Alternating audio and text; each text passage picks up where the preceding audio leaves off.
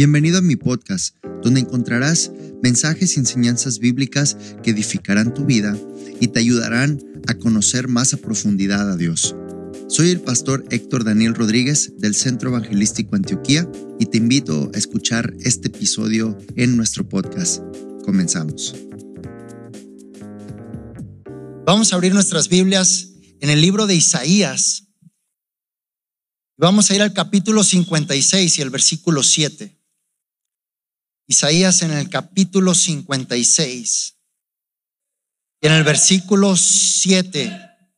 ¿Estamos ahí? Dice, yo los llevaré a mi santo monte y los recrearé en mi casa de oración. Sus holocaustos y sus sacrificios serán aceptos sobre mi altar, porque mi casa será llamada casa de oración para todos los pueblos. Puede tomar su lugar. Continuamos con la serie La restauración del altar, la restauración del altar. Y estuvimos viendo a manera de introducción el, primer tema que dimos hace dos, tres semanas, estuvimos hablando acerca eh, de el sacerdocio que recibimos, ¿verdad? Apocalipsis capítulo 1, versículo 6 y, y capítulo 5, versículo 10 hemos sido hechos sacerdotes para nuestro Dios, ¿ok? Entonces, todo creyente, todo hijo de Dios, cuando recibe a Jesús en su corazón, se convierte en hijo de Dios, pero recibe la investidura de sacerdote y de rey. Pero ahora nos vamos a enfocar en la investidura como sacerdote. Y vimos el rol y la actividad del sacerdote, que rápidamente solo quiero tomar unos minutos para, para poder eh, recapitular y reorientarlo a lo que vamos a ver el día de hoy. ¿Sale? Entonces, vimos rápidamente que el rol o la actividad del sacerdote radica en estos ocho puntos. Número uno, ministra a Dios. Número dos, ofrece sacrificios. Número tres, separa en el altar. Es decir, no solo separa físicamente en su altar o en el altar que ha elevado a Dios, sino que se para en el altar significa toma siempre el lugar de Dios. Como sacerdotes estamos ante una situación que pasa en nuestras vidas, en nuestras familias, en nuestros matrimonios, en nuestro trabajo y va a haber dos opciones que tomar. Lo que Dios dice al respecto o lo que yo quiero decir al respecto. Un sacerdote se para en el lugar de lo que Dios dice al respecto. Entonces, pararse en el altar. Número cuatro, pide perdón por los pecados del hogar o de la casa. Y aquí todo padre y toda madre, en especial los padres, tienen que presentar sacrificio delante de Dios para el perdón de pecados del hogar. Job capítulo 1, versículo 5, veíamos que temprano todos los días Job se levantaba para ofrecer sacrificios por sus hijos por si habían pecado. Y lo que tus hijos hayan hecho fuera de tu casa que no te diste cuenta, no solo lo podemos dejar como, pues él es responsable de lo que hace y ahí que la atore. No, tu obligación o tu responsabilidad es presentarlos delante de Dios, que van a seguir decidiendo por su cuenta, pero ya no demanda sobre ti la responsabilidad de lo que hicieron mientras tú ofreces sacrificio. ¿Estamos aquí? Ok, como que todos los papás se fueron por un instante de aquí, pero bueno, ahorita los recupero. Número cinco, interceder. Un sacerdote intercede. Pide a favor de alguien más. Se para delante de Dios a favor de alguien más. Eso es interceder. Número seis, pronunciar bendiciones. Un sacerdote pronuncia bendiciones. ¿Sale? Hay que pronunciar bendiciones sobre nuestro matrimonio, sobre nuestra familia, sobre nuestros hijos, sobre nuestro trabajo. Pronunciar. Hombre, ese cabezón nunca va a cambiar. Pues claro que no va a cambiar.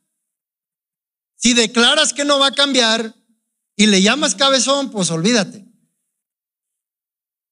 En vez de que digas, Señor, yo te doy gracias por la vida de mi hijo, yo te doy gracias por la vida de mi esposo, te doy gracias por la vida de mi esposa, yo sé que tú vas a hacer una obra transformadora, yo sé que tu bendición está sobre de él, yo sé que tu favor está guiándolo, tu espíritu está con él. Aunque sea por fe, decláralo. Número Siete, caminar en santidad. Un sacerdote tenía que entrar en santidad delante de Dios, si no instantáneamente caía muerto. Entonces, nuestra tarea como sacerdotes es caminar en rectitud delante de Dios. No hay lugar en la tierra donde podamos caminar que no esté Dios como para darnos quebrada de salirnos de la santidad. Aquí está oscuro, no se ve nada, ¿verdad? Bueno, yo creo que Dios es luz suficiente como para alumbrar eso que no se ve nada. Pero perdí otros, pero bueno. Número ocho, servir en la casa de Dios. Un sacerdote se dedicaba exclusivamente a laborar en la casa de Dios como servicio. Su vida era un servicio delante de Dios. ¿Sale? No podía ser, vamos a decir, no podía ser carpintero, no podía ser albañil, no, o sea, su trabajo era la casa de Dios. ¿Sale? Entonces, Isaías 56, 56 7 nos muestra qué debe de haber en la casa de Dios para que ese lugar sea casa de Dios. ¿Sale? Y vimos que necesitamos tres cosas ahí. Y se las voy a dar ahora en orden de importancia. Número uno, altar. En una casa de Dios siempre debe de haber altar. Donde no hay altar, ese lugar deja de ser casa de Dios. Número dos, sacrificios. En una casa de Dios siempre hay sacrificios. Y número tres, ofrendas u holocaustos. Ofrendas u holocaustos. Esas tres cosas hay en un lugar para que ese lugar se convierta en casa de Dios. Ahora, estuvimos viendo, y, quiero que esto lo llevemos de, en este contexto, hablando o al referirme o al decir casa de Dios más bien, me refiero a dos cosas. El templo como casa de Dios físicamente y la casa de Dios, tu vida, mi vida, tu persona, mi persona. La Biblia dice que hemos sido hechos templo y morada de el Espíritu Santo. Es decir, mi vida, mi cuerpo se convierte en la casa de Dios también. Entonces, cada, cada vez que yo me refiero a algo que debe de haber en la casa de Dios, estoy hablando de que debe de haber o existir en el templo y en tu vida. Amén. Ahora, Hechos capítulo 17, 24 Solo te paso el pasaje, estoy recapitulando rápidamente. Hechos 17, 24. Vimos que Dios no habita en templos hechos por manos de hombre. Entonces, aquí vemos dos cosas. Hay una casa de Dios y hay una casa que es hecha por manos de hombre. La casa de Dios tiene sus cosas particulares para que sea casa de Dios. La casa del hombre tiene sus cosas particulares que las hacen casa de hombre.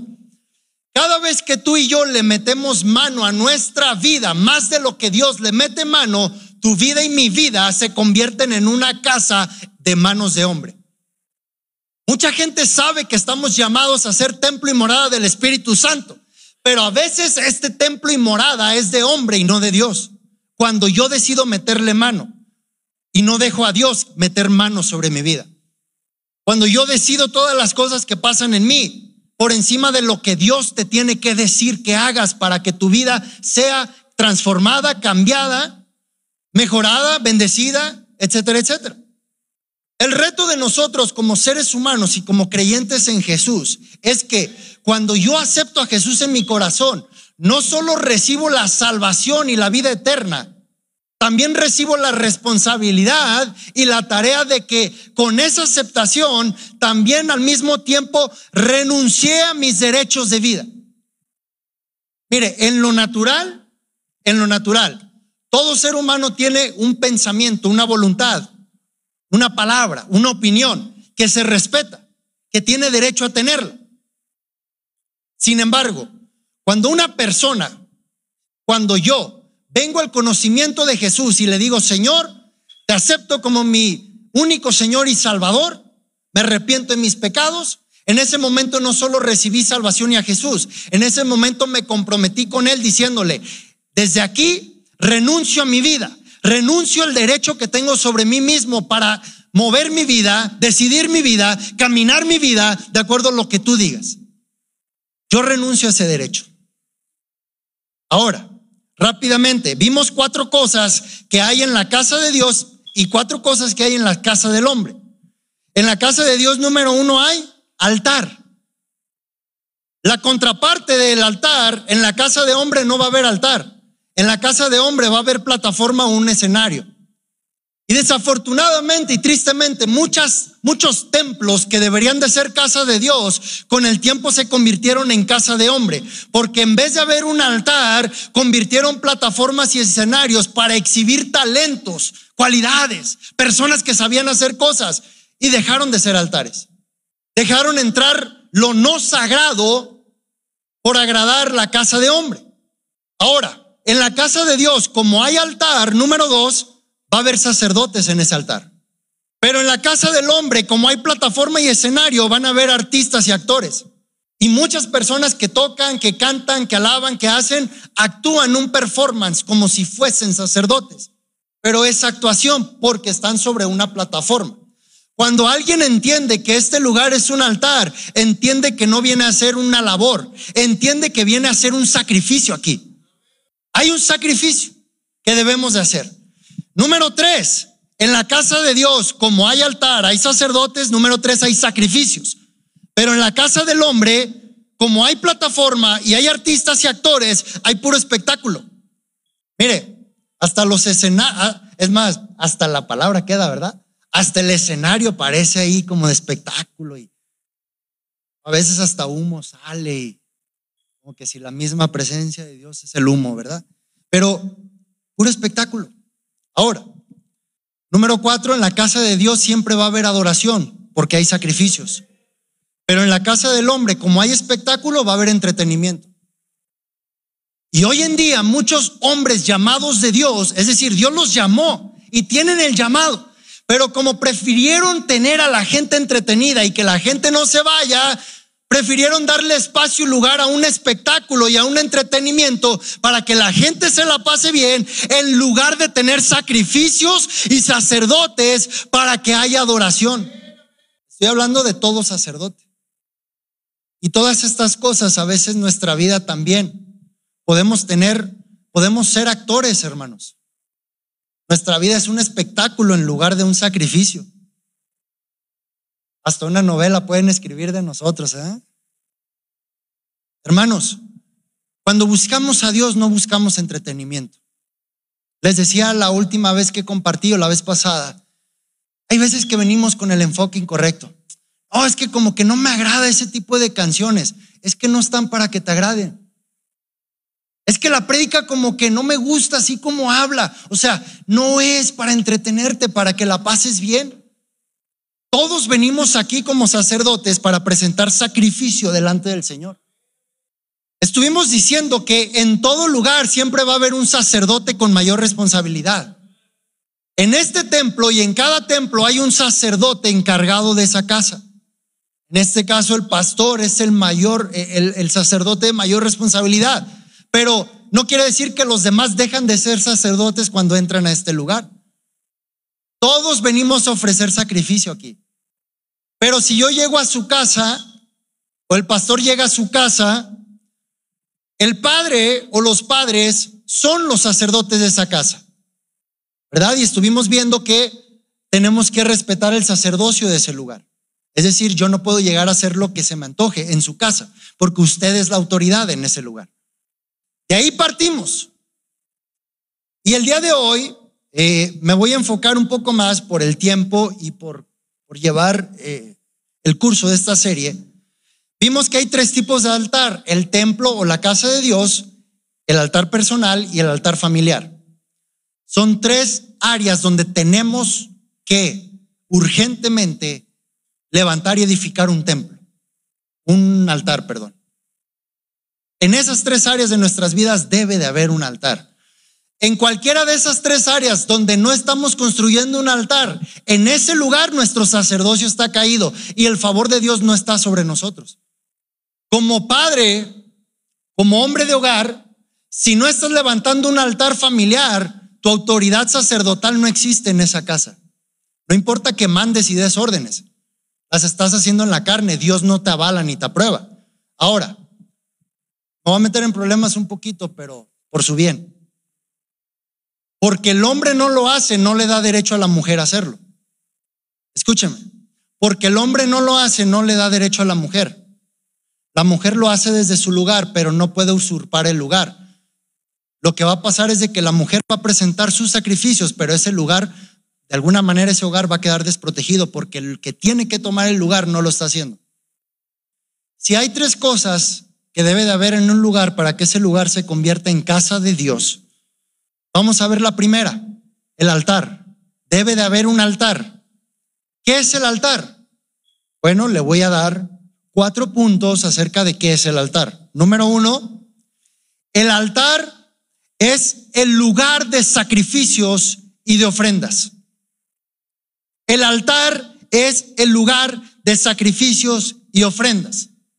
Y solo, solo por ilustrar un poco, pero en la próxima ocasión voy a entrar más de fondo. Pero todos los sacrificios y ofrendas que presentamos se presentan en un altar.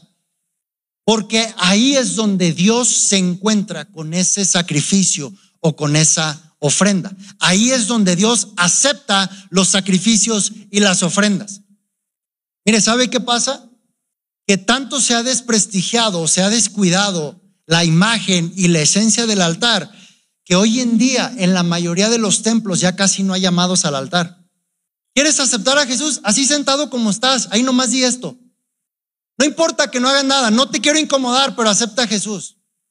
¿Qué sacrificio va a haber en esa conversión si no se está haciendo en el lugar correcto? Ahora, obviamente debe existir un altar como para hacer esa clase de, de llamados y las actividades que se deben de hacer en el altar. ¿Estamos aquí? Ok, vamos a ir rápido. Yo sé que tienen hambre y sueño. Los de Facebook, ¿verdad? Los de aquí estamos al 100.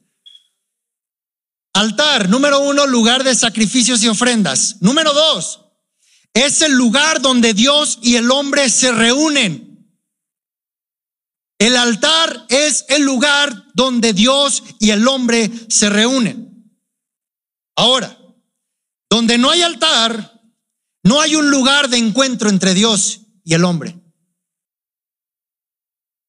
Donde no hay un altar, no hay un lugar de encuentro entre Dios y el hombre. ¿No he escuchado o no le ha pasado que de repente dice, he orado, pero no siento que Dios se encuentra conmigo? Le pido, pero no siento, no veo como que Dios se acerca mucho. Porque una cosa es orar solamente y otra cosa es convertir un altar de oración. No, voy a orar mientras voy en el camión al trabajo. ¿Tú crees que Dios te va a encontrar en el camión? Escucha, cuando hablo de encuentro, hablo de intimidad. Yo no veo a nadie teniendo intimidad en un camión. Eso es para los adultos. Escúcheme, cuando hablamos de altar y hablamos de encuentro, hablamos de intimidad. Ah, pues yo oro mientras estoy haciendo esto y esto. Está bien, pero ¿cuál es tu lugar de encuentro? ¿Cuál es el lugar donde tú y Dios se reúnen? Ahora, así como si no hay altar, no hay un lugar de encuentro con Dios, si no tenemos altar donde se presentan sacrificios y ofrendas, no nos acercamos a Dios. ¿Se acuerdan el pasaje que dice, acercaos a mí y yo me acercaré a vosotros? ¿Cómo nos acercamos a Dios? No, fíjese, no es lo mismo acercarse que arrimarse. Y escúcheme esto, no lo digo de una manera ofensiva. No es lo mismo que lo acerquen a uno a que lo arrimen a uno. Hay quienes se arriman al lugar de encuentro, pero no se acercan al lugar de encuentro. Arrimarse es estar relativamente a una distancia donde sabes que está, pero no eres partícipe de ello. Acercarse a ello o acercarse a lugares, a llegarse a ello. A llegarse a ello. Entonces, tenemos que ofrecer sacrificios para acercarnos a Dios. Número tres, El altar es el lugar donde los pactos se llevan a cabo. Si usted quiere hacer un pacto con Dios o Dios quiere hacer un pacto con usted, lo va a llamar al altar. Ahora, si Dios no ha hecho pactos con usted, seguramente es porque no hay un altar donde Dios lo llame. Sin, imagínese, si alguien le quiere llamar a usted y usted no cuenta con un teléfono celular o con un teléfono personal, dígame en qué momento va a recibir una llamada. Pues que me presten el teléfono. Bueno, probablemente te prestan el teléfono, pero los altares no se prestan. Los altares no se prestan. No se prestan. Yo no puedo caminar con la fe que mis papás tienen. Yo no puedo depender de Dios con la relación de ellos. Yo tengo que buscar para mí lo que Dios va a hacer conmigo, lo que Dios me va a dar a mí y en lo que Dios me va a dar o usar a mí. Señor, bendíceme como fulano. No, no puedes hacer eso, porque Dios trabaja con cada persona en lo individual, pero Dios le va a pedir a cada persona lo individual. Por eso, es el lugar donde Dios hace pactos con el hombre. Y le voy a dar dos pasajes. Primero, Génesis 28 y desde el versículo 14 Dios empieza a hablar con Jacob y le dice, será tu descendencia como el polvo de la tierra y te extenderás al occidente y al oriente y al norte y al sur. Y todas las familias de la tierra serán benditas en ti y en tu simiente. He aquí yo estoy contigo y te guardaré por donde quiera que fueres y volveré a traerte a esta tierra porque no te dejaré hasta que haya hecho lo que te he. Ahora, fíjense, esta es la evidencia de un pacto de Dios con nosotros, que Dios dice, no te voy a dejar hasta que haga lo que te digo. Cuando no hay un pacto con Dios, es más fácil que nos entre la duda o el temor de que Dios no haga lo que dijo que iba a hacer con nosotros. Pero no hay quien haya hecho un pacto y un encuentro con Dios que diga, híjole, yo no sé si Dios se le olvidó este que, que, que dijo que me iba a usar. Es imposible. Porque un pacto se establece para siempre. ¿Por qué cree que, por qué cree que las bodas se ejecutan en un altar? Porque el pacto se hace en el altar. Y el pacto se está haciendo entre dos personas. Un pacto es un acuerdo entre dos partes. ¿Estamos en lo correcto? Ahora, ese pacto que se hace en el altar no es entre el esposo y la esposa y la esposa. ¿Por qué cree que Dios dice ya no serán dos, sino una sola carne? Porque esa sola carne que se está uniendo en ese lugar va a ser una parte y Dios va a ser la otra. No hay pactos de tres personas. No hay pacto entre tres personas. No se está casando la suegra, no se está casando la tía, la mamá. Alguien diga aunque sea, ouch. Versículo 18. Y se levantó Jacob de mañana y tomó la piedra que había puesto de cabecera y la alzó por señal y derramó aceite encima de ella y llamó el nombre de aquel lugar Betel, aunque Luz era el nombre de la ciudad primero. Entonces, 22, y esta piedra que he puesto por señal será casa de Dios. Ahora, solo, solo anota el pasaje, no lo voy a leer para no tardarme, pero Génesis 8, del, del 20, del 20 al 22, Noé ofrece un altar con sacrificios y holocaustos. Después de ofrecer ese altar, Dios se acerca y hace un pacto con Noé. Y lo hace con Noé y la humanidad al mismo tiempo. Es decir, donde hay altar, siempre va a haber un lugar donde Dios va a hacer pactos contigo. Y lo, y lo hermoso de esto es de que Dios es un Dios de pactos. Si algo le agrada a Dios es hacer pactos con sus hijos y con su pueblo. Yo te bendeciré, yo te engrandeceré, yo te protegeré. Le da una bendición tan grande y le dice, pero este es el pacto. Estas bendiciones te seguirán y te alcanzarán si obedecieres y oyeres atentamente la voz. Es el pacto. Tu parte es obedece y escucha mis mandamientos y mi parte es todas las bendiciones que salen de mí te van a perseguir y alcanzar. Ahora, ¿cómo sé que no estoy bajo el pacto de Dios? Pues yo soy el que ando correteando las bendiciones. Ahí se lo dejo de tarea. Bueno, acompáñeme a Éxodo 20, 24. Quédese ahí. El punto número cuatro se lo voy a dar de una vez, pero ahorita los voy a interconectar y con esto vamos a ir hacia el final del mensaje. Pero el punto número cuatro, el altar se convierte en el lugar donde las ventanas de los cielos se abren. Y entonces hay una interacción divina entre el cielo y la tierra. Es decir, en el altar se abre una especie de portal donde se rompe, se rompe, escúcheme, se rompe lo que hay en este ambiente natural y se abre una puerta hacia los cielos. ¿Dónde dice esto en la Biblia? En la misma historia que leímos de Génesis 28 con Jacob.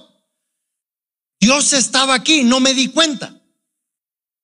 Este lugar es casa de Dios y pongo la piedra como señal de altar.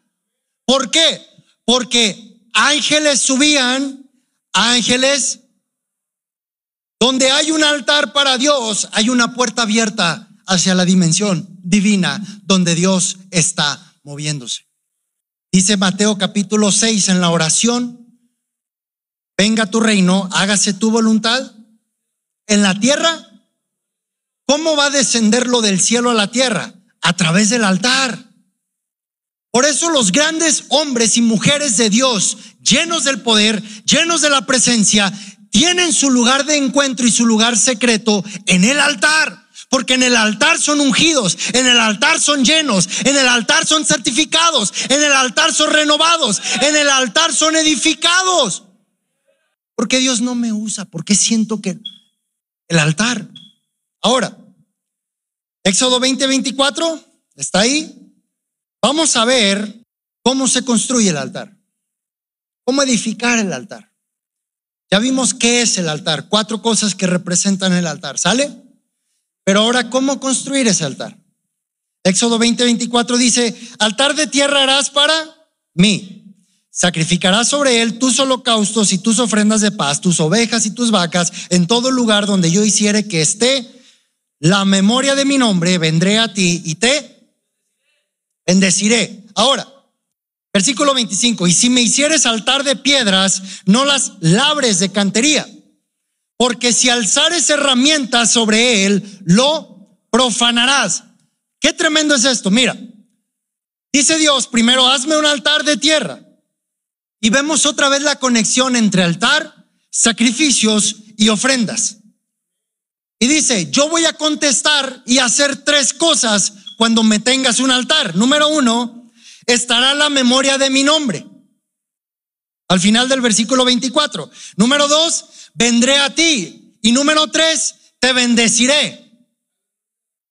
No es lo mismo que yo venga a Dios a que Dios venga a mí.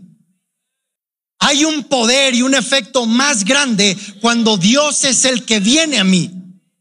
Dice Dios, yo voy a poner la memoria de mi nombre. Ahora, ¿por qué la memoria de mi nombre? Porque dice Hechos capítulo 2, 21, que todo aquel que invoque el nombre del Señor será salvo.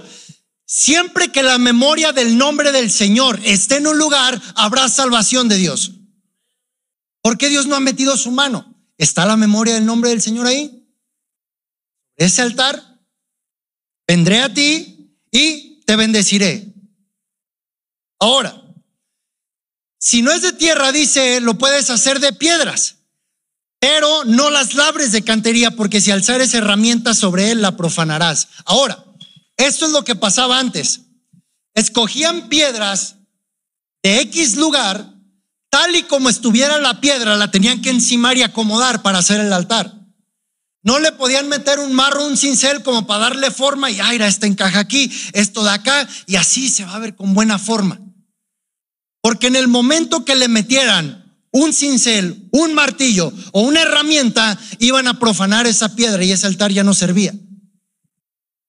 Ahora escúcheme, cada vez que usted y yo le metemos mano o herramienta a nuestras vidas, profanamos este altar. Cada vez que tú y yo le metemos mano y herramienta, y es que así me voy a ver mejor, y es que así la voy a hacer más, y es que así yo creo que puedo avanzar más. Dios dice, adelante, dale. Te vas a profanar, échale. Pero ¿qué dice Dios? Yo me hago a un lado. Ahora sí, Dios dice, ¿quieres hacer tu vida como quieres? Tienes derecho. Pero Dios dice, yo no puedo participar contigo ni caminar contigo. Por eso puedo hacer mi vida, pero en estricto sentido no tengo derecho a pedirle a Dios que me bendiga. Alguien me preguntaba, pastor, ¿y usted qué opina de la gente? Que no sabía qué contestarle, ¿verdad? ¿Qué opina de la gente que dice, no, es que yo siempre que le hablo a Dios, Él me rescata. Él siempre me hace, hace algo en lo que estoy atravesando. Dice, pastor, pero yo sé que esa persona no está viviendo agradablemente. O sea, es evidente pues que no está viviendo de acuerdo a la palabra. Pero dice, yo sé que yo le oro a Dios y, me, libera, me rescata. Me... Digo, es que hermana, todo el mundo puede vivir de las misericordias de Dios. Y eso no hay problema, no se preocupe que siga viviendo en la misericordia.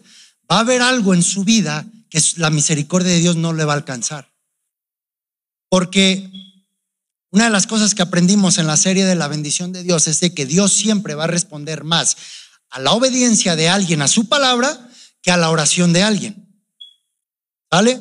Acuérdese de eso. Puedo orar 10 horas al día, pero si no estoy obedeciendo este libro, mi oración de 10 horas no funciona. Dios no tiene responsabilidad de responder a las 10 horas de oración porque hay dos pasajes bíblicos simples y sencillos que no estoy viviendo. Esa es la lucha que tenemos. No se preocupe, yo también lucho con eso. Todos luchamos con eso. Por eso el altar es el lugar donde sacrifico. Híjole, es que me dan ganas de contestarle y decirle esto y aquello, pero Dios dice, no, guarda silencio, no te toca a ti. Oh, es que me hizo y me las va a pagar. ¿Y por qué te las tiene que pagar? Dice Dios, mi es la venganza, déjame que yo actúe. A veces te puede ir mejor cuando dices, Señor, lo perdono, ten misericordia de él. Y Señor, yo te pido que me bendigas. ¿Y por qué lo voy a perdonar? No, pues tú perdona y sé libre. ¿Para qué vas a vivir el resto de tu vida con cadenas y amargura y resentimiento? Todo para que tu orgullo quede intacto, y el mío. No, mejor doblega tu orgullo y vive en libertad. Vamos a Primera de Pedro 2.5. Dice, bueno, desde el 4, acercándonos a Él, hablando de Jesús, acercándonos a Él, piedra viva, desechada ciertamente por los hombres, mas para Dios escogida y preciosa. Dice, vosotros también, hablando de usted y de mí, como piedras vivas, sed edificados como casa espiritual y sacerdocio santo para ofrecer sacrificios espirituales aceptables a Dios por medio de Jesucristo. Ahora, con esto vamos al final. ¿Cómo construir el altar? Éxodo 20:24. Escúchame con atención. Éxodo 20:24 vimos que elaborarás altar de tierra y altar de piedras. Hay dos elementos para formar el altar. Tierra, piedras. Ahora, primera de Pedro 2.5 nos dice, vosotros también como piedras vivas. ¿De qué fuimos hechos los seres humanos? Del polvo de la... Ok, todo ser humano es hecho del polvo de la... Todo creyente se convierte en una piedra viva. Cuando usted y yo somos hijos de Dios y hemos creído en Jesús, dentro de nosotros ya están los dos elementos del altar. Usted es tierra y usted es piedra, piedra, otra vez. Usted es Tierra, piedra. ¿Qué le da a entender eso? Usted mismo es el altar. Ahora, ¿cómo construye un altar para Dios? Entre más dejo mi vida en manos de Dios y entrego mi vida en manos de Dios, más me convierto en un altar para Dios. Si tu vida es más tuya que de Dios, te quedaste corto todavía en ser altar. Si tu vida es más de Dios que tuya, estás más cerca de ser altar. Eh, dentro de ti están los elementos necesarios para que haya un altar para Dios. Dentro de aquí están los elementos necesarios sobre los cuales no podemos meter herramienta para labrar. Por eso, entre más entregamos y dejamos que Él sea el labrador, que sea el alfarero, que sea Él el que le dé forma, porque hay veces que a la hora de ser piedras tratamos de buscar una cara o una forma en nosotros. Porque cuando queremos darle cara y forma, dice ahí, vas a profanar el altar. No lo talles, no lo esculpas. Déjame que yo sea el que acomode el altar. Pero es que está esta área deforme, precisamente así te quiere Dios. ¿O meterle mano? Digo, si hubiéramos sido creados perfectos y todo, pues nos quedábamos en el cielo, ¿no? Pero Dios te quiere perfeccionar. Dios quiere hacer de ti un altar. Pero Dios quiere que le dejes que meta mano. Es que no me gusta. Es que luego pasan cosas que no, eh, eh, son muy pesadas. Bueno, es más pesado cuando Dios no mete su mano. Necesitamos nosotros enfocar nuestras vidas y dirigirlas a Él. Entre más suelto mi vida en manos de Él, más me posiciono en el altar que debo de ser para Él. Vimos que el altar es el lugar de encuentro, el lugar de conexión con Dios. Ese es el lugar que Jesús llama en Mateo 6 el aposento. Sígame aquí. Alguien puede decir, no, es que eso era del Antiguo Testamento. No. Es que ya todos los sacrificios los hizo Jesús, correcto y falso a la vez. Correcto, ya no hay que matar animales. Correcto, los pecados han sido cubiertos. Pero Romanos 12.1 dice que nos presentemos al Señor como sacrificio vivo, santo y agradable. Sacrificio. Ese es el lugar donde nos conectamos más fácilmente con Dios. ¿Cómo sé que tengo un altar en mi vida y que mi vida es un altar?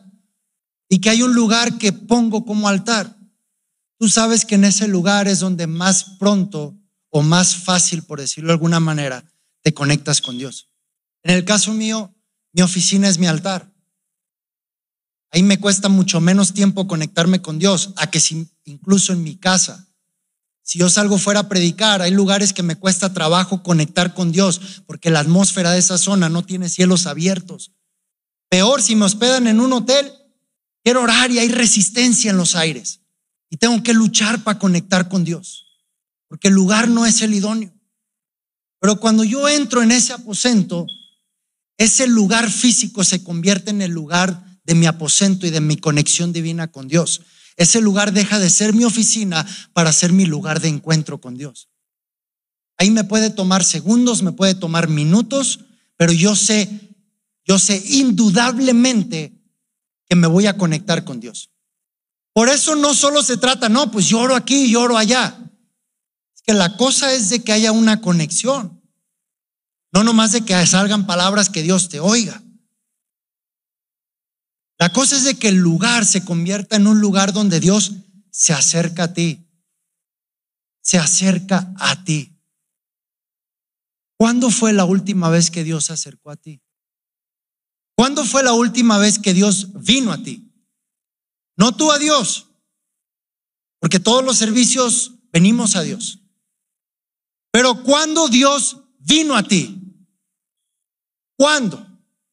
Y si te acuerdas de esa última vez, esa fue la última vez que el altar seguía siendo altar.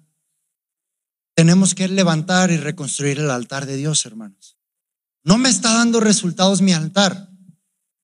Bueno, dos cosas hay que revisar. ¿Cómo está la integridad de mi altar?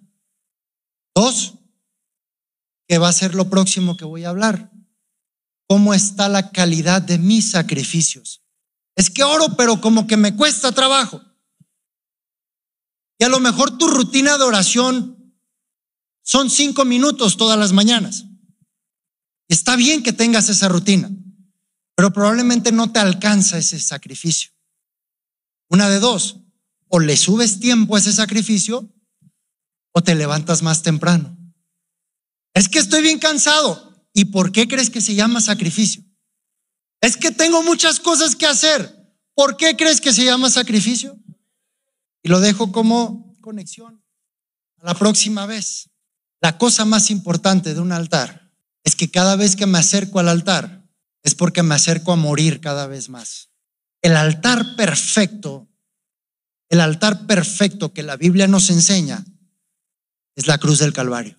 Jesús hizo el sacrificio perfecto por ti y por mí. Pensó en los demás y no en él mismo. Murió a sí mismo y dio su vida en rescate por por todos nosotros. Porque él entendió que él iba a esa cruz, a ese altar, y que ahí él iba a ofrecer su vida en sacrificio y morir. La evidencia de que estoy teniendo una actividad sacerdotal en mi altar es de que cada vez voy muriendo más a mí mismo. Cada vez voy muriendo a mí mismo. ¿Se acuerda de esas frases cuando ve a alguien de repente después de un tiempo y dice, ¿cómo has estado? Mira, no has cambiado, eres el mismo. Pues yo no sé qué tan padre sea esa expresión, ¿verdad? O cuando más bien es, ay, eres el mismo, no cambias.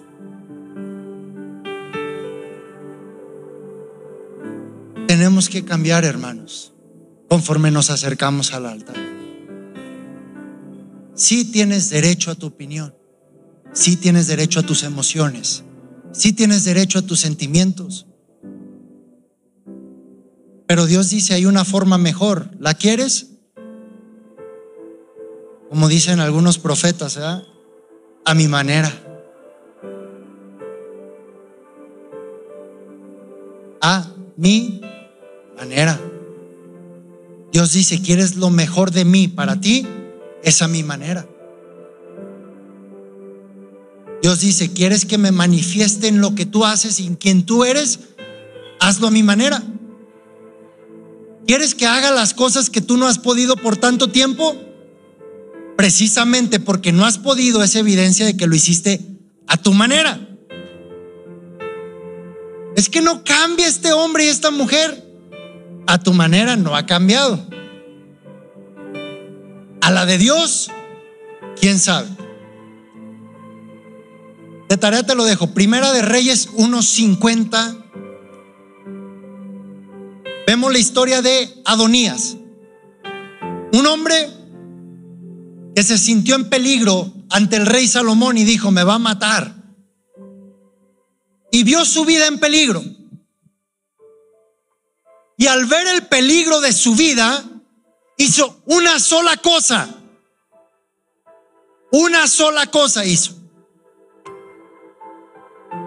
Corrió al altar de Jehová y se agarró del altar.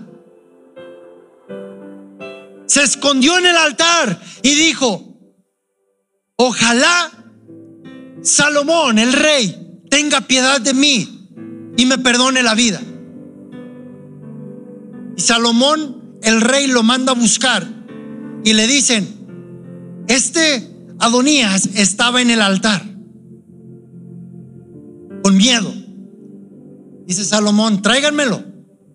Si este hombre es un buen hombre, va a ser salvo. Si este hombre es malo, va a morir. Primera de Reyes 1, 50. Y entonces, cuando lo traen a presencia de Salomón, Salomón le perdona la vida. ¿Qué te quiero decir con esto? ¿Hay algo en tu vida que no has podido cambiar? ¿Hay algo que no sea, no ha sido salvo en ti? ¿Hay algo que corre riesgo en tu vida? ¿En tu persona, en tu familia, en tu matrimonio? Lo mejor que puedes hacer es correr, pero no de él que se largue este chiquillo, no me entiende. No, no largues a tu chiquillo. No largues a tu chiquilla. Agárralo, aunque sea simbólicamente. corre con él al altar y dile, Señor, aquí te lo dejo. Yo no he podido hacer algo para salvarlo y cambiarlo a él, para hacerlo entender, pero vengo con él a tu altar y ahí te lo dejo. ¿Qué hago con mi matrimonio que no ha podido cambiar?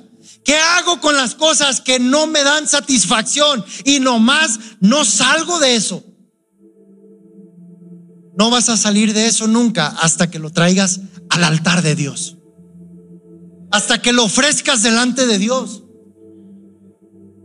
Por eso insisto una y otra vez y las veces que sean necesarias. Estos jóvenes, estos hombres, así como todos los que estamos aquí, no van a cambiar con un proceso solo de seis meses. Van a cambiar con un encuentro personal con Jesús. No es, escúcheme bien, aquí es, déjeme abrirme unos minutos. Aquí es donde se ve el verdadero apoyo de las familias. Tanto quieres ver cambiada la vida de tu familiar? ¿Qué tanto lo estás acercando a Jesús? No, pero es que son todos en mi familia son católicos. Está bien, te lo dejo y te lo respeto, pero ¿por qué tu familiar está así entonces? ¿Será que has tenido un encuentro con una religión pero no con Dios? No, es que no lo traje para cambiar de religión. Exactamente, nadie te está invitando a cambiar de religión, porque Dios no es religión, no es. Dios es una persona con poderes y atributos divinos, que puede hacer cosas que el hombre nunca va a hacer, que tiene el poder de cambiar las cosas que nosotros no podemos.